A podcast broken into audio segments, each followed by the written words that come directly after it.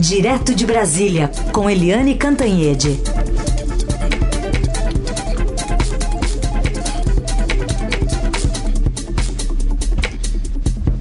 Oi, Eliane, bom dia.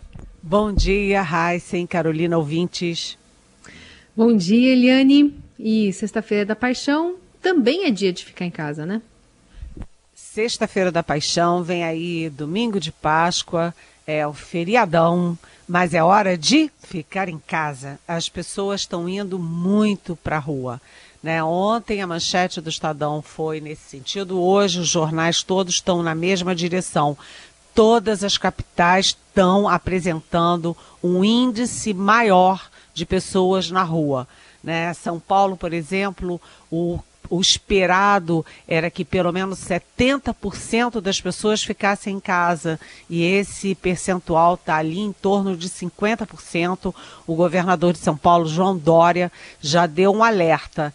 Se não chegar num índice razoável que salve as vidas das pessoas, daquelas que querem ir para a rua e das outras que são próximas a ela, ele vai endurecer esse jogo e vai criar multas e até prisão se for necessário.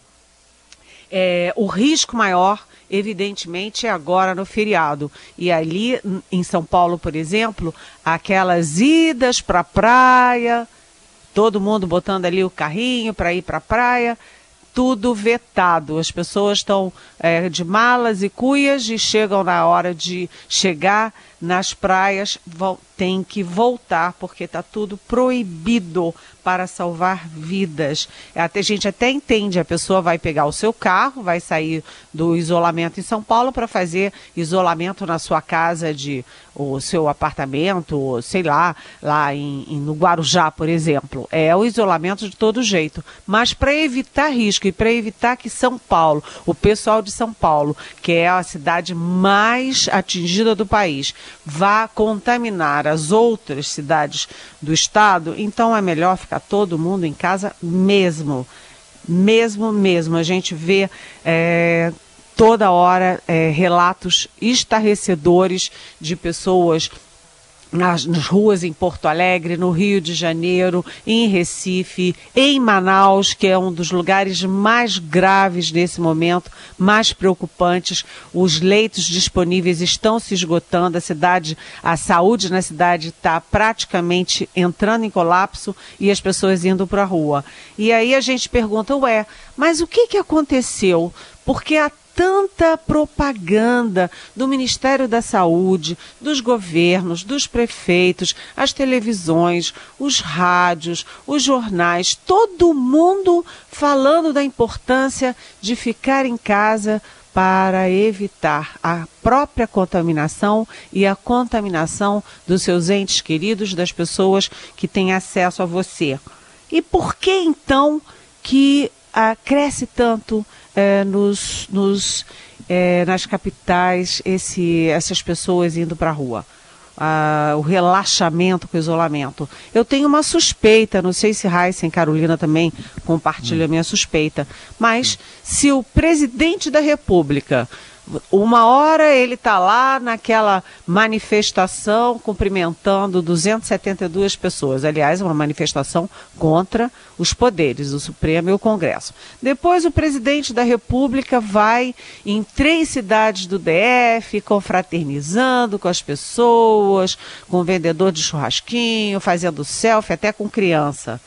E ontem o presidente voltou à carga é, indo para uma padaria em Brasília. Ou seja, é, o presidente não está só na contramão do mundo inteiro, da Organização Mundial da Saúde, dos Estados Unidos, da Alemanha, da França, da Itália, da Inglaterra, da Espanha, não está na contramão de todo mundo, mas na contramão da própria orientação dentro do país, de todas as outras autoridades. Eu acho que isso está é, sendo o grande, o grande efeito disso é o relaxamento. E depois a gente vai ver o resultado. Olha, não adianta, como eu escrevi na minha coluna de hoje, que se chama é, cloroquina sim ou não.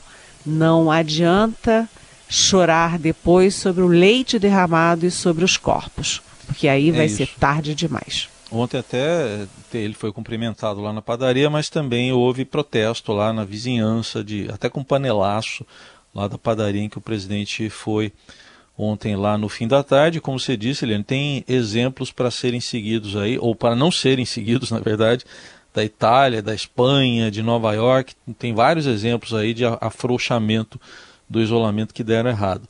Agora, Eliane, tem outra preocupação com alguns segmentos específicos também, né? Por exemplo, comunidades indígenas e também já primeiros casos registrados em prisões. Exatamente. Uh, houve um caso na, na, entre os índios Yanomami, lá no norte, extremo norte do país.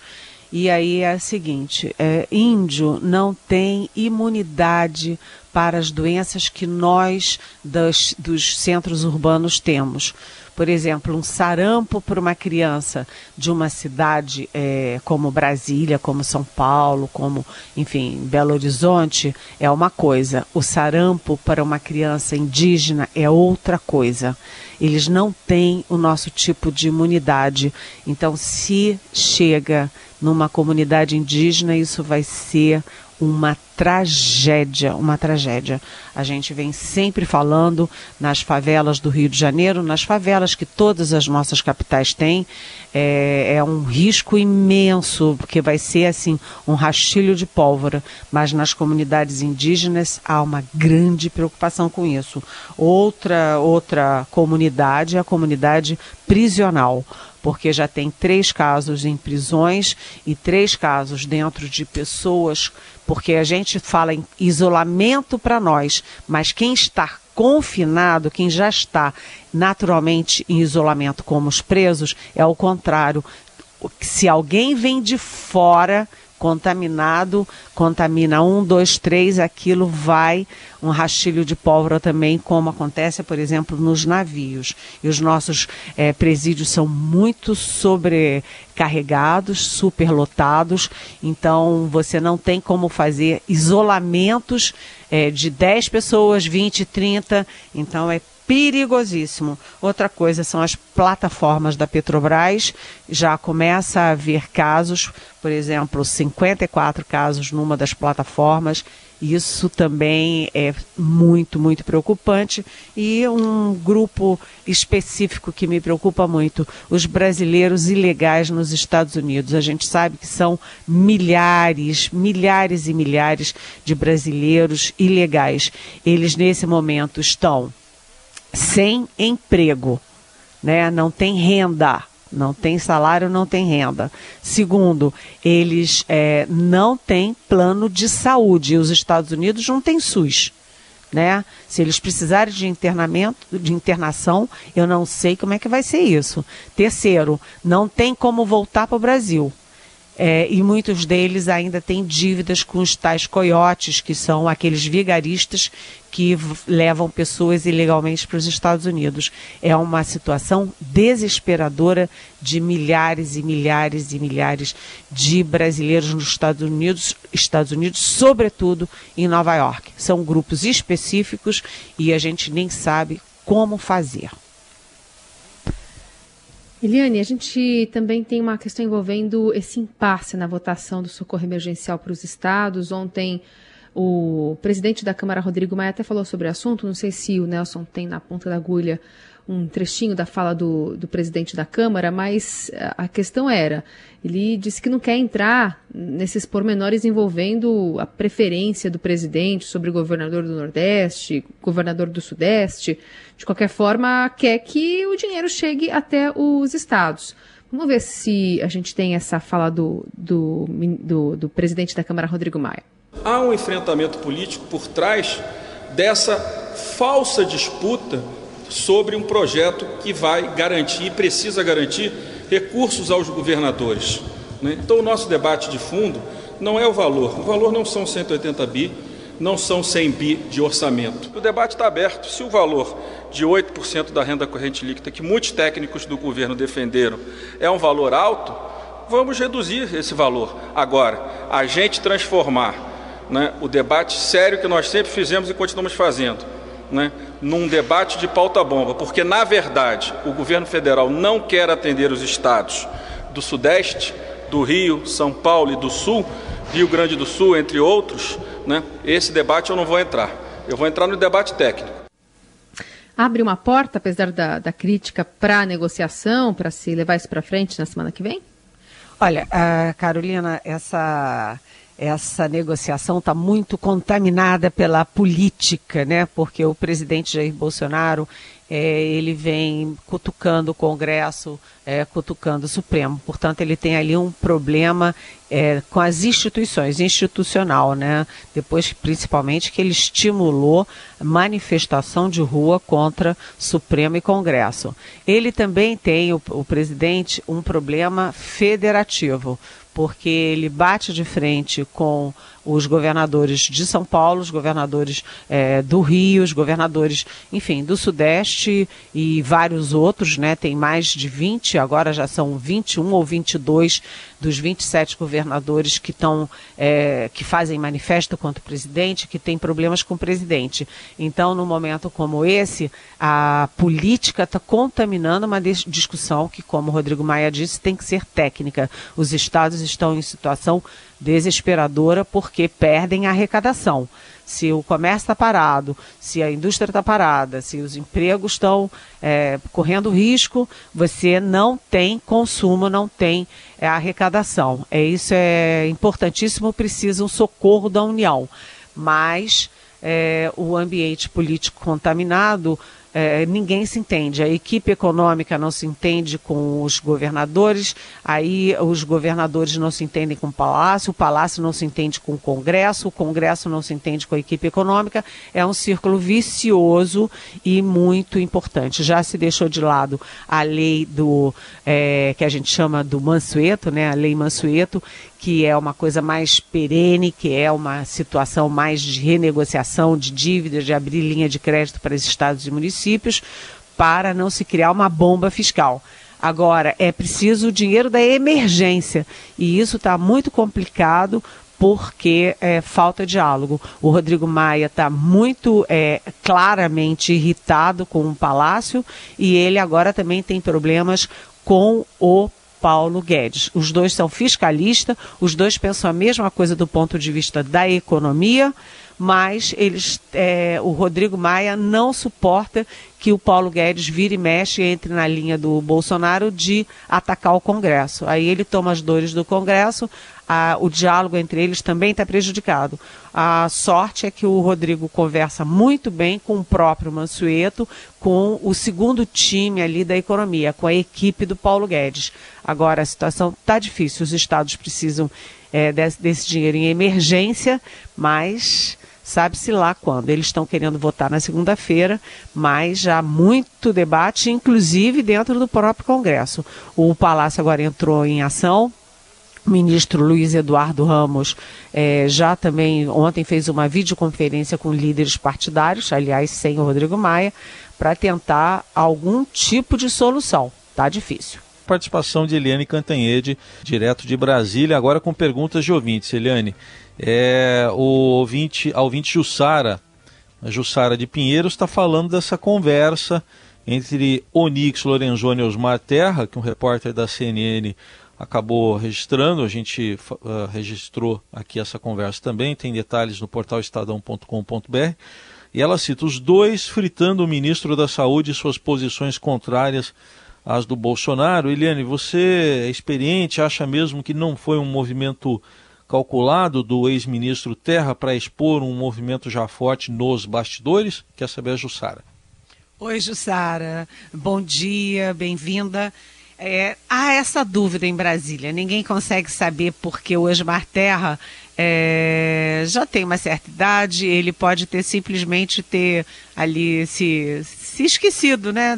Aquele negócio de você pegar o celular e, enfim, às vezes se atrapalha, deixa ele ligado. Pode ter sido isso. Ou ele pode ter querido dar o recado claramente. Deixou uh, deixou ligado para dar o recado. A gente não tem essa certeza, nem para um lado nem para o outro. A certeza que a gente tem é que o ministro Mandetta está des, é, despertando uma ciumeira danada aqui em Brasília, não apenas é, do presidente Jair Bolsonaro, mas como a gente vê, dos próprios ministros, né, e dos próprios é, ex-ministros. O Onix Lorenzoni é do DEM, é do mesmo partido do Mandetta. Ele assumiu o governo, a Casa Civil, para ser todo poderoso, não deu em nada, foi enfraquecido, enfraquecido, enfraquecido, enfraquecido e acabou empurrado para o Ministério da Cidadania.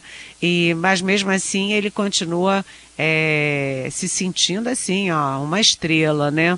E o Osmar Terra é, foi demitido pelo, pelo, pelo, presidente Jair Bolsonaro, foi posto porta fora para ceder espaço para o Onix lá no Ministério da Cidadania, mas depois disso ele não para de puxar o saco do presidente, vive lá na Alvorada, lá no Palácio e tal, e todo mundo acha que ele trabalha claramente para assumir o lugar do Mandetta. Portanto, ficou muito feio para os dois ficou feio para o Onix e ficou feio para o Osmar Terra, que, aliás, é negacionista. Ele é daqueles que acha que tinha que voltar todo mundo para o trabalho, acabar com esse negócio de isolamento, e diz que morre mais gente de gripe lá no Rio Grande do Sul do que vai morrer de coronavírus, apesar de todas as evidências e agora já ter uma, uma, um levantamento mostrando que em 46, 43 dias, ah, agora 44, ah, o coronavírus já matou mais gente do que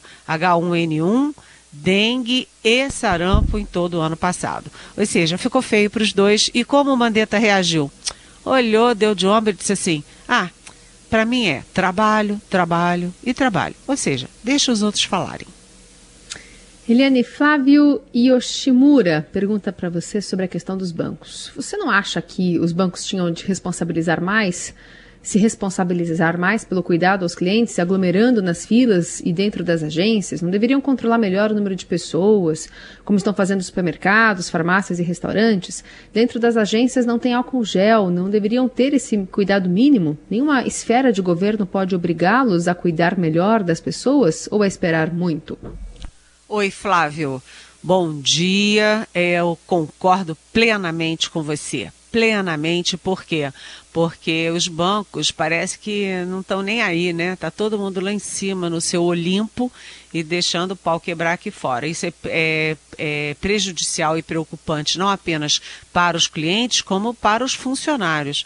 Então, o, concordo plenamente. A sua pergunta já embute uma resposta com a qual eu concordo plenamente. Os bancos têm que botar álcool gel, têm que garantir a distância entre uma pessoa e outra, tem que garantir a segurança e seguir a orientação dos, das autoridades públicas. Eles estão correndo muito solto. Outro ouvinte aqui é o Tiago Franco, que ele está dizendo que apesar de que ainda não sabemos quando a crise vai acabar, mas ele diz aqui é provável que o fim dela só uh, aconteça com um alto número de mortes e provavelmente com um presidente sem muito poder de comando. Teria ele, presidente, força política para continuar depois da crise? É o Tiago Franco que pergunta. Oi, Tiago. É, é isso, né? A gente sabe que esse coronavírus, tanto que é o novo coronavírus, ele está pegando todo mundo de calça curta no mundo todo e todo mundo ainda sem é, respostas. Você vê que os cientistas não sabem ainda direito como ele se comporta como ele vai se comportar, por exemplo, no, no sul do país, porque agora começa a esfriar no sul, se essa, essa temperatura mais fria vai favorecer o contágio ou não, não se sabe. Não se sabe qual é o impacto que ele vem, qual é a força que ele vai ter, quantas pessoas é, podem morrer, quantas pessoas podem ser contaminadas. Ainda há muitas dúvidas. Do ponto de vista político, o que a gente sabe é o seguinte: o presidente Jair Bolsonaro está fazendo apostas muito arriscadas, porque ele insiste em andar na contramão insiste até quando o Donald Trump, que é o grande ídolo do presidente, recuou, Né? Agora você já viu, ele recuou tarde demais o Trump. Tanto que você já viu que tem 16 mil mortos nos Estados Unidos. 16 mil mortos. Estão morrendo por dia em Nova York centenas de pessoas por dia o presidente Trump demorou, mas admitiu e, e, começou a defender o isolamento. Tanto que nos Estados Unidos o isolamento está sendo bastante radical. As imagens são de cidades vazias, cidades fantasmas. Eu tenho amigos morando lá, eles não saem nem para botar o nariz do, do, é, na, é, do lado de fora da porta. Mas o presidente Bolsonaro insiste em negar a importância do isolamento, insiste em se expor, insiste a dar mau exemplo e insiste também que tudo vai ser resolvido com a cloroquina. A cloroquina é importante fazer o teste, é a minha coluna de hoje. É, é importante fazer os testes, óbvio, mas você não pode criar na situação uh, na, a situação na, na, na, população de que pode relaxar, olha, porque a cloroquina vai resolver tudo, vai ficar pronta amanhã de manhã e amanhã de tarde está tudo resolvido.